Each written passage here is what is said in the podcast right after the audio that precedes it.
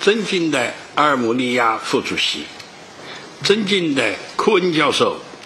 各位贵宾们、女士们、先生们，早上好。我是来自中国的华为的 CEO，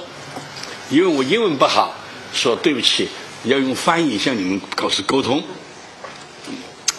阴阳要跑得比狮子快，才不会狮子吃掉；狮子要跑得比羚羊快，才不会饿死。但是如果羚羊和跑得一样快，两者都会累死。竞争的目的。是为了在有限的资源下、有限的资源下，为社会提供优质服务、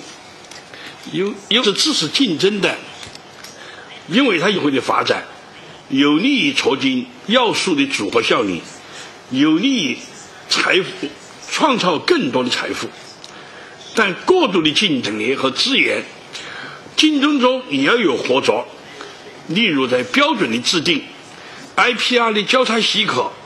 零套配套零部件的共享等等，又又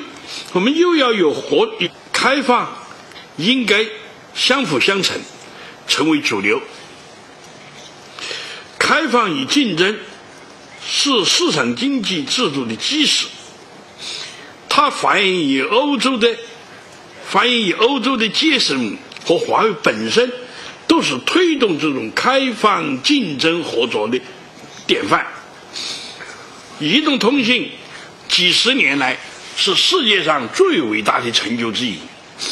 二十年前，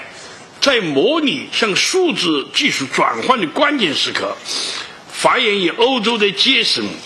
在当时几种主要无线知识中是起步稍晚，条件稍差。但其坚持对全球开放、竞争、合作的策略设立了低门槛，吸引了全球投资，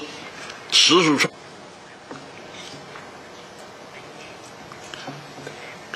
到到二零幺幺年底，全球 GSM UMC 用户数到达四十五亿，占全球移动用户数的百分之九十。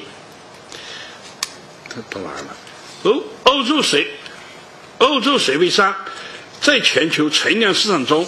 占全球份额百分之六十五。欧洲运营商在欧洲以外的发展用户数占其总用户数的百分之五十七。沿着节省用并业界长坚持开放、鼓励竞争、中促进合作的胜利。预算上又会异常节省的，这对社会贡献更巨大。积极参与华为从来竞争的行业，华为没有可依赖的资源，更没有只有从人的大森林、大煤矿。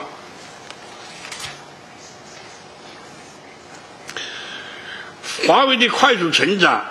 主要是在竞争驱动下，不断改善管理。完善激励机制和治理机制，使高素质的劳动者的创造力得以极大的发挥，形成一种良性循环。是竞争让华为真正认识到必须以客户为中心；是竞争让华为人不敢怠慢；是竞争让华为自我批判，用的细胞，维护市场持续权，不以我破坏规则。日系，华为每年按百分之十二拨付经付研发经费，二零幺幺年研发费用的支出为三十七点六亿美金，近十年共投入研发经费一百五十多亿美金，即申请专利，华为积极知知识产权的优赏使用的行业规则。累计支付超过十二亿美金的专利许可费，开启了中国公司主动与行业主要公司进行交叉许可，并主动支付专利费的先河。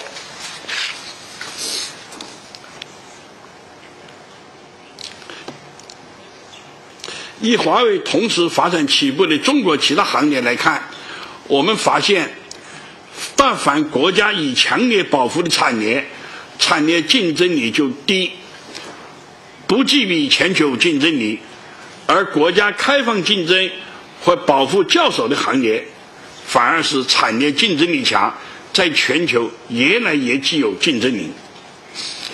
在政府保护的补贴下，在本土没有竞争对手的企业，通常并不具有竞争的能力。从华为自身的发展实践来看，我们认为，经济的全球化是竞争延伸到全球，